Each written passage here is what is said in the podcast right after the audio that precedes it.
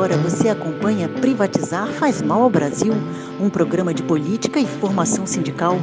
Memória, geopolítica, cultura, esporte e sindicalização, o petróleo tem que ser nosso são alguns dos temas que iremos abordar.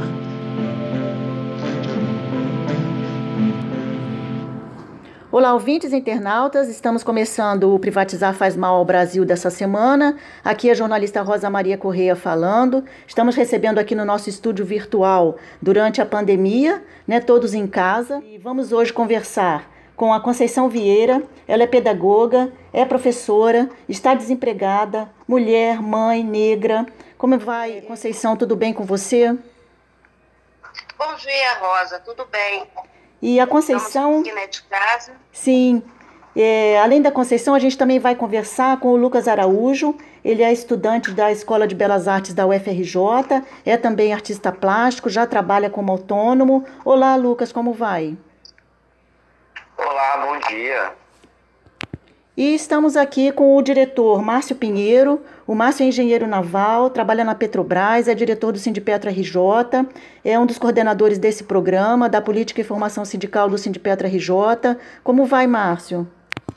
Oi, bom dia, Rosa, bom dia, Conceição e Lucas. Bom dia, ouvintes. Bom dia. É... Obrigado aí pela, pela audiência né? E vamos com tudo aí nesse novo no, no, no episódio de hoje, né? Na, no debate de hoje. Sim. É o debate, né, que infelizmente a gente vai ter que falar de mortes e não de vidas, né? A gente está aí virando a página né, de números exorbitantes sobre brasileiros que estão morrendo devido a esse governo irresponsável, né, um presidente que, ao saber desses números, pergunta e daí. E nós hoje, eu queria conversar, falando com a Conceição, por favor, Conceição, que você falasse um pouco mais de como é que vocês estão aí, né? A Conceição mora no Complexo do Alemão e ela também participa, né? Ela ajuda, né? Os filhos dela, né? A organizar o Felipe, Felipe Vieira, que é, é um dos organizadores da Marcha das Favelas. E eu queria, Conceição, que nesse momento, né, que o, a gente está assim, principalmente no Rio de Janeiro, né, uma das, dos locais mais afetados pela Covid-19, todo, todos, né, estarrecidos com essa situação de não termos governantes, né, aqui no Rio de Janeiro, não temos um prefeito, não temos um governador do estado e na esfera federal muito menos. Bom, Rosa, eu vou aproveitar desse espaço que vocês estão me dando aí, né, para expressar a, a, minha indignação total com os governantes. Eu, como moradora de comunidade, é, eu, eu fico acifado, porque está chegando forte, a Covid-19 chegando muito forte às comunidades.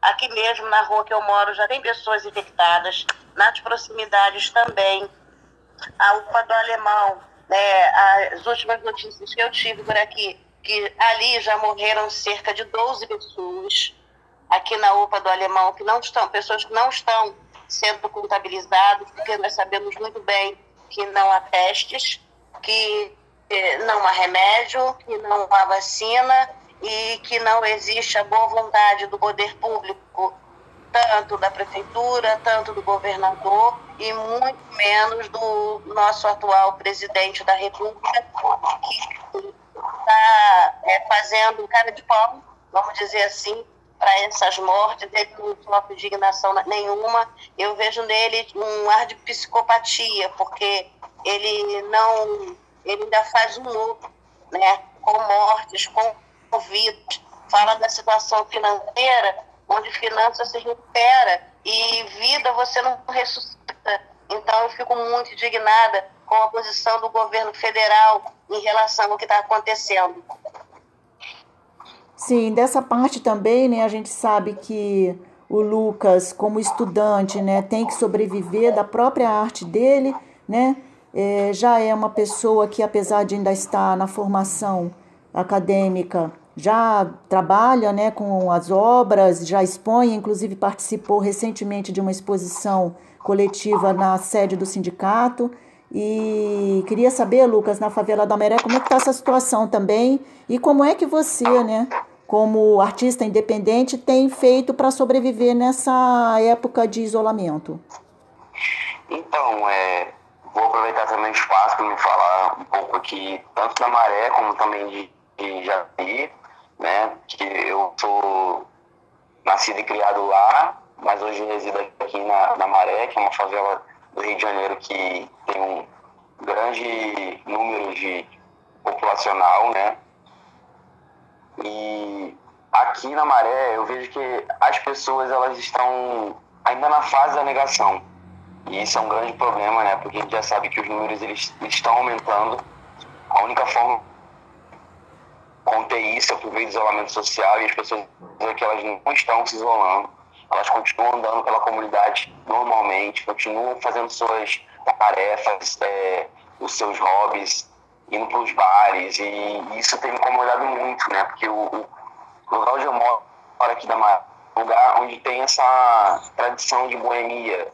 Então as pessoas elas continuam é, vivendo normalmente suas vidas, continuam indo para os bares, continuam é, indo para festas e isso tem com certeza pesado muito no, no número de, de, de aumento do, do caso da Covid-19, né?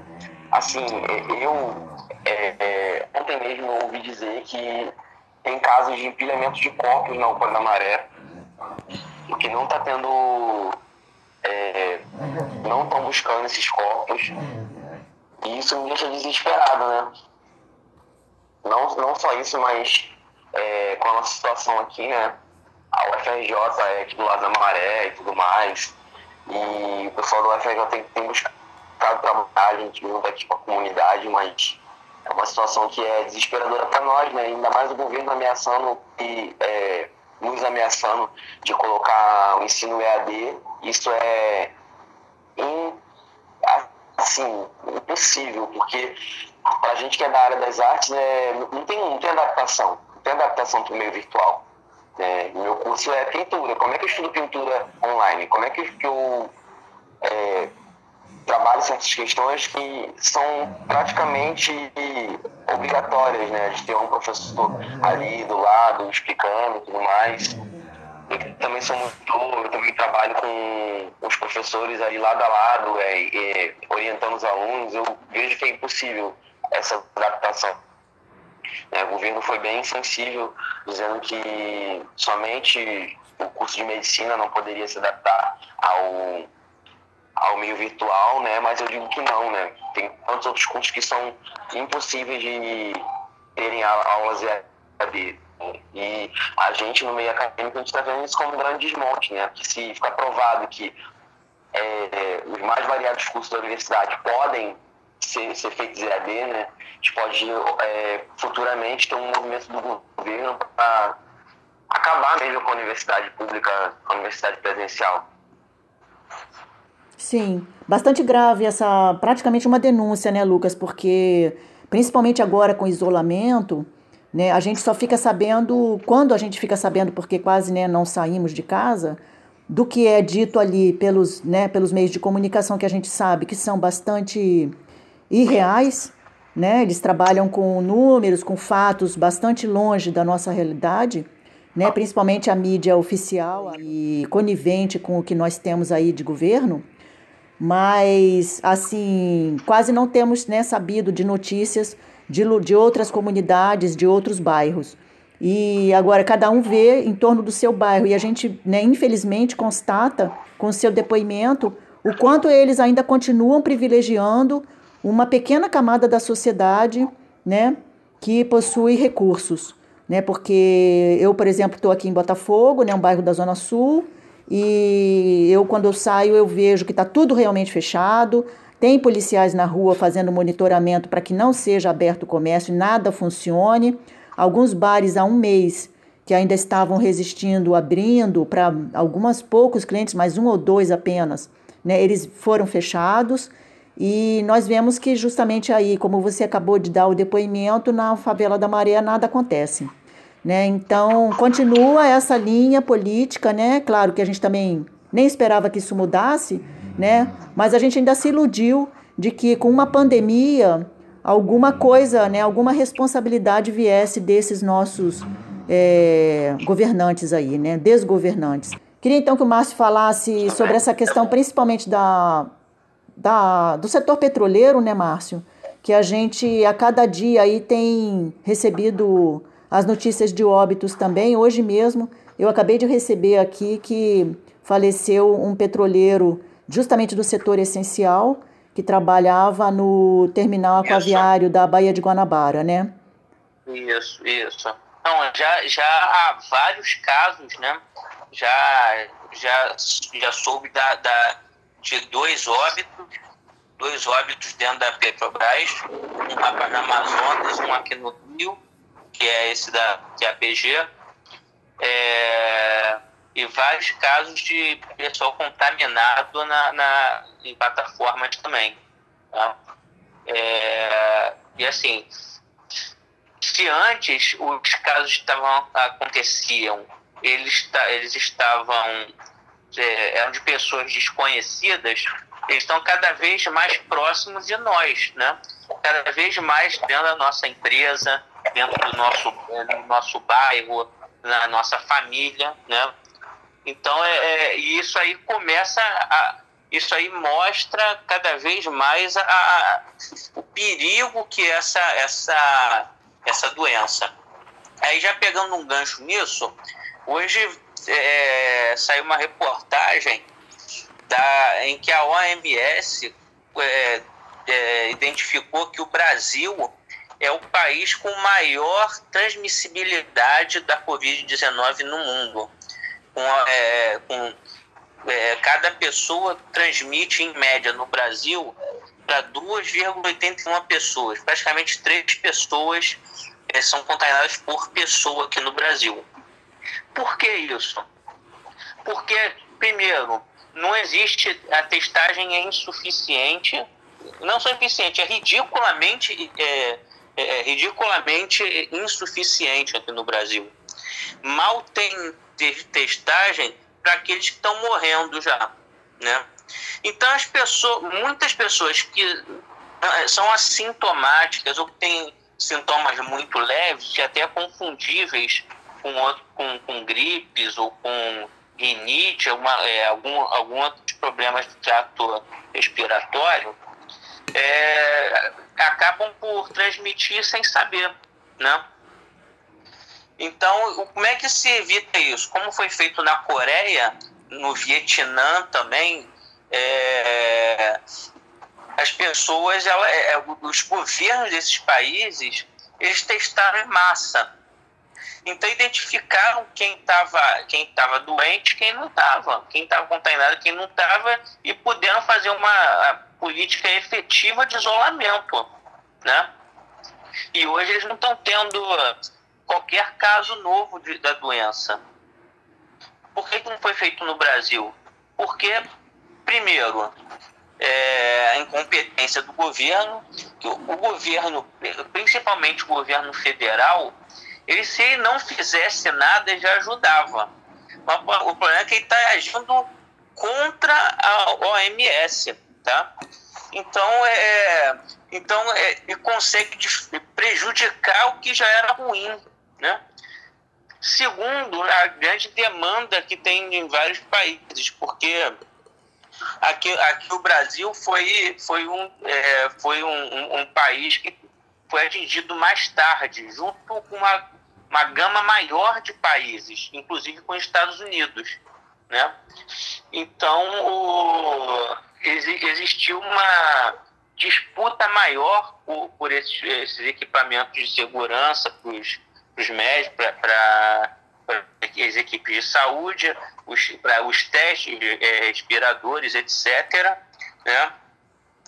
Coisa que poderia ter sido evitado se tomar, fossem tomadas precauções iniciais com a chegada, na, na, na, na chegada de, de, de pessoas é, de outros países já contaminados ações nos aeroportos deveria ter sido feito. E não foi, antecipação de compra de, de equipamentos, é, desenvolvimento da produção nacional que não foi feita, Hoje, a univers... eu vi uma reportagem ontem da, da Universidade Estadual da Paraíba, que está desenvolvendo respiradores baratos também em Campinas, na Unicamp, na USP, em diversas universidades é, públicas, é, é, universidades do Estado, não privadas. É bom deixar claro as, as universidades públicas que disseram que tinha, só tinha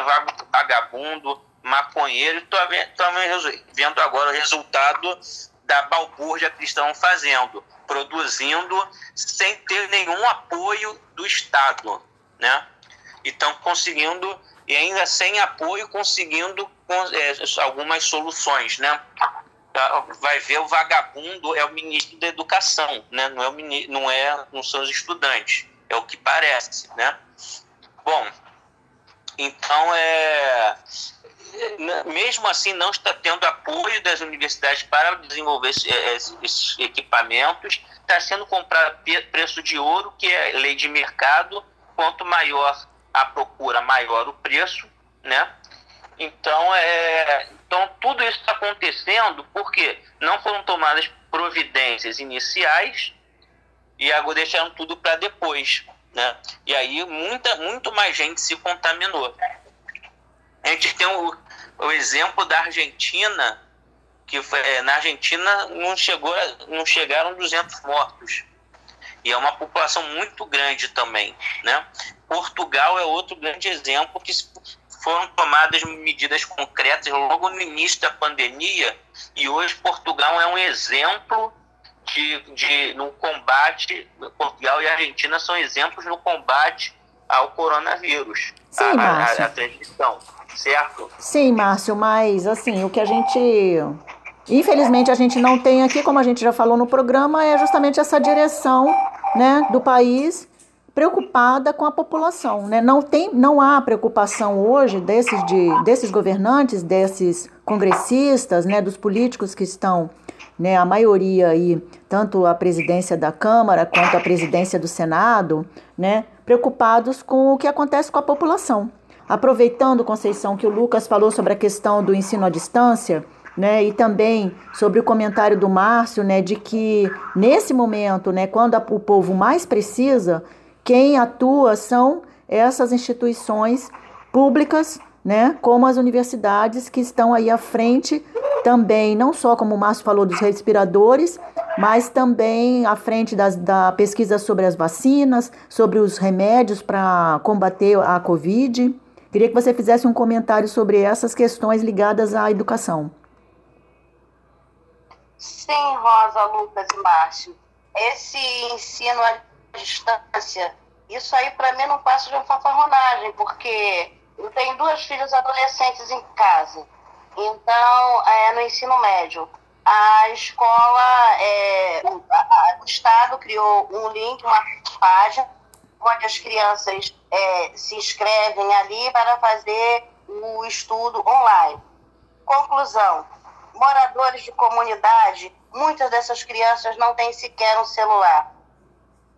É, alunos do ICT, alunos é, do VEJA, são pessoas de idade que muitos estão ainda para aprender a ler e escrever não vão saber como entrar no site, no vídeo, nem sequer como manusear. É, numa sala hoje de crianças do ensino médio, com 40 alunos, vamos supor que 10 desses tenham acesso à internet. Hoje, com a pandemia, muitos desempregados, quem tem internet em casa, até o momento, no mês que vem, já não terá mais. Como será efetuado esse ensino à distância? Né? Isso é uma brincadeira, é uma piada, esse ensino online. As pessoas não têm. Eu mesmo tenho internet em casa e meu telefone é ruim. É ruim se eu fosse fazer esse tipo de é, aula online. Então, isso aí para mim é destacado, uma piada. É, as universidades, por mais que se esforcem realmente, o governo estadual, o governo federal, o apoio é totalmente zero é, nós temos um governo federal tudo que ele não quer que ninguém aprenda. Né? É, outra coisa, esse que eu gostaria de falar, esse ao suposto auxílio emergencial, né? também tem uma piada onde mulheres grávidas, onde pessoas de idade estão dormindo na fi, nas filas para receberem 600 reais que não conseguem com tanta dificuldade virtual, né? Para quem é uma dona de casa que ganha um salário mínimo, consegue não passar fome, pagar aluguel, administrar uma casa, então a gente sabe que pessoas que têm esse poder, é, que são os governantes que exercem as pastas de economia, não conseguem administrar pagamento, pessoas sendo chamadas de invisíveis, cidadãos são chamados de pessoas invisíveis. Então, é isso, é assim que nós, brasileiros, estamos na mão dos governantes, somos invisíveis para eles, eles não estão incomodados é, com o nosso bem-estar, se estamos vivendo, se estamos morrendo, se estamos morrendo. Eles só se importam em achar essas pessoas invisíveis no momento das eleições, no momento onde eles pedem voto. Aí ninguém é invisível. No momento você vê a mídia chamando as pessoas de invisíveis. São pessoas que não, não, não, não exercem é, sequer o poder de poder ter o seu próprio documento né, em dia, CPFs inválidos, mas que eles fariam um esforço danado para validar esses CPFs né, se fossem no momento de eleição. Eles teriam total data prévia de qualquer outro órgão para organizar os seus CPFs se fossem né, no momento de eleição. É, assim não precisa nem ir muito longe, né, Conceição? A gente tem esse exemplo aí justamente nos títulos eleitorais, né? Exato. Que se chamasse então, já que o problema é o CPF, que se chamasse então essas pessoas todas pelo título eleitoral. Você sabe onde a pessoa mora, você tem a zona eleitoral, você tem tudo isso, mas o que falta realmente é o interesse em estar tá fazendo com que esse dinheiro chegue, né? A, a, a começar aí pelo valor que foi determinado, né? Que era o, eram ridículos 200 reais, continuam sendo os ridículos 600 reais e mesmo assim você não vê vontade nenhuma política para que esse valor aí, mesmo medíocre, chegue à mão das pessoas mais necessitadas, né? Lucas, você pode fazer seu comentário, por favor? Eu queria dizer aqui é, um assunto que eu vejo que tem sido muito falado, né? Tanto no Brasil inteiro, quanto também nas comunidades. Eu não conheço a fundo outras comunidades do Rio, mas aqui na Maré eu posso dizer que tem uma população de rua muito grande, e não são não é uma população de rua comum, né? Que são, é, em maioria, usuários de drogas, né? E é uma população que ela é extremamente ativa. Ela é extremamente é, andaria pela, tanto pelo território da Maré inteiro, né? Quanto pelo aqui do Rio de Janeiro, né? Uma população que está dentro do BRT, indo e vindo de, de, de lugares, né? Com, com aqueles sacos, né? Porque eles são catadores de rua, né? E é assim que eles se sustentam, né? Então eles estão andando muito pela, pela cidade. Assim. Então o governo ainda não se manifestou para fazer alguma coisa a respeito disso, né? Que se preocuparam muito com, com os habitantes ali da, a, a, da zona central, mas aqui na comunidade a gente também tem essa população de rua que é só também pode para evitar que se contaminasse, contaminasse outras pessoas também. Porque a gente sabe que, é, como o Márcio estava falando, né, que aqui a gente transmite aproximadamente para um, é, de duas a três pessoas no Brasil. Então, se, se uma pessoa vai, vai de uma ponta a outra na maré, né, a chance de ir contaminando pessoas por esse, por esse percurso é muito grande. Né? né? Muito mais também do que esse índice, porque esse índice eles pegam toda a população, né? E, e, colocam esse índice aí numa estimativa. Então, no caso de, desse grupo, né, que é andarilho e, e, e, certamente há contaminados entre eles, a contaminação aí eles multiplicam, né, é multiplicada várias vezes. É, aqui é uma, uma situação deplorável, né, porque eles vivem em um ambiente completamente insalubre, né, o governo ações ali, mas é, parece que é para piorar cada vez mais a vida deles. Eles moram praticamente em acostamento né, da, da Avenida Brasil. Né, e recentemente eles colocaram pedras, mas não, não, não afastou os moradores de rua, eles continuam morando ali em cima das pedras. E é uma situação alarmante, né, nesse período de pandemia, né? Se eles ficarem doentes, não tem chance de sobreviver já com esse sistema de saúde sobrecarregado. Sim, a gente não pode deixar de falar o quanto o SUS, nesses últimos anos, né, não, vem sendo sucateado e por várias vezes a gente tem aqui mesmo na Rádio Petroleira falado sobre essa situação da saúde no país, né? E agora com essa chegada dessa doença alarmante, né, que a gente sabe que atinge, né, de forma rápida e não tem como a pessoa sobreviver se ela não tiver um atendimento médico de urgência, né, um hospital preparado para receber essas pessoas. E a gente sabe que aqui no Brasil a gente não tem isso na rede pública. A gente já está chegando ao final do programa. Né? Queria agradecer a participação de todos e queria já passar para o Lucas Araújo. Ele é artista plástico, é estudante da Escola de Belas Artes da UFRJ, é morador da Favela da Maré. Queria, Lucas, que você já fizesse a sua despedida dos ouvintes e deixasse, se você puder, seus contatos, como é que a pessoa que quiser conhecer o teu trabalho como artista plástico pode entrar em contato com você. E está aberto para você deixar toda a tua, né, os teus contatos aí para as pessoas te procurarem aí, caso tenham interesse em conhecer a tua obra. É, meu, meu de trabalho maior, né? Vou deixar logo aqui, que é o, o principal, que é o Instagram, né? Meu Instagram é Lucas Araújo, arte, sem sem app, mudo. Por aí vocês podem ver meus trabalhos, podem ver as ações que eu faço aqui na Maré, as ações que eu faço nas ruas também.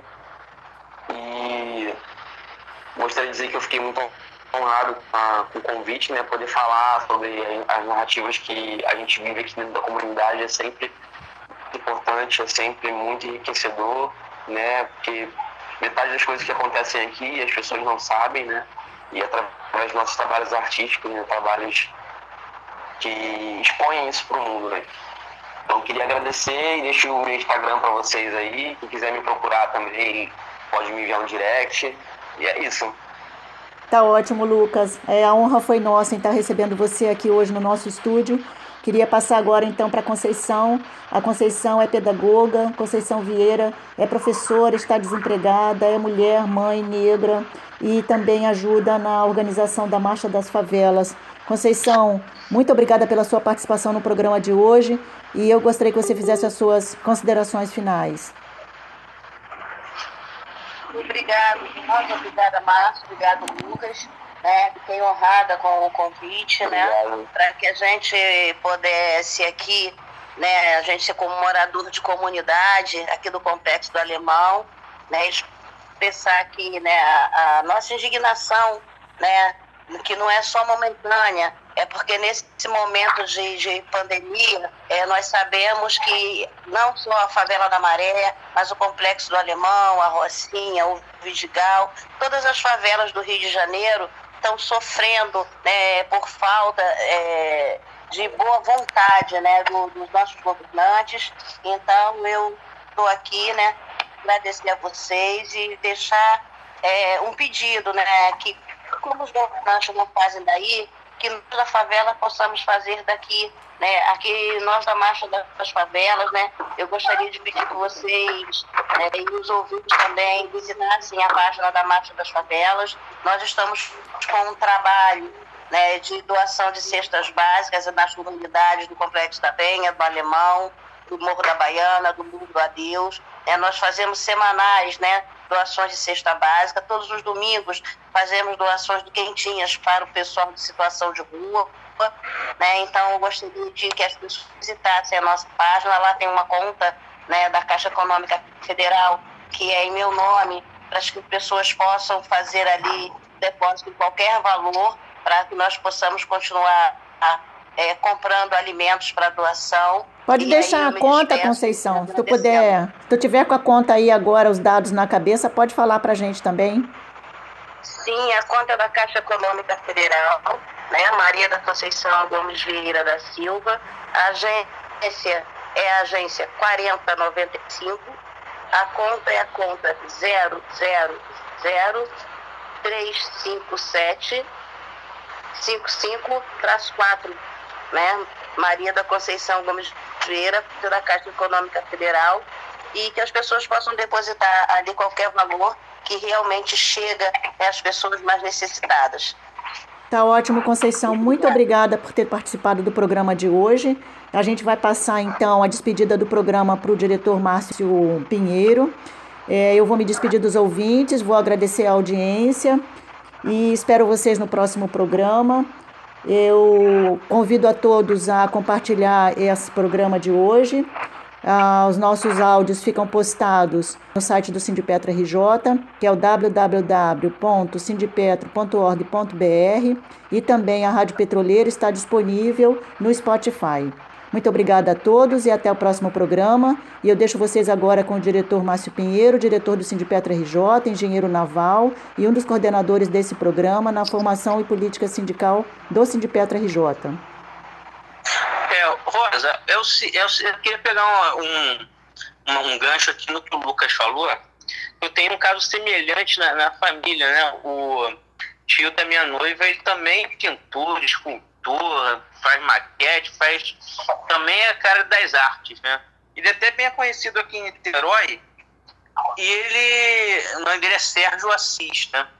E ele ele, o que acontece? Ele já tinha uma dificuldade, ele começou a ter uma dificuldade grande em vender, vender os quadros dele, porque ele também é morador de favela, que mora aqui, na, aqui em São Francisco, tem a favela do, da Grota, né?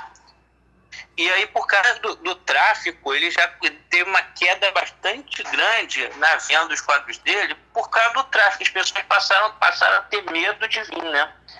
E aí agora, com a, com a Covid, agora é que ferrou mesmo, que agora, porque além de as pessoas não irem é, na favela, é, também agora é, o dinheiro que, que as pessoas tinham para comprar alguma obra não vai comprar arroz e feijão, não vai comprar obra de arte, né?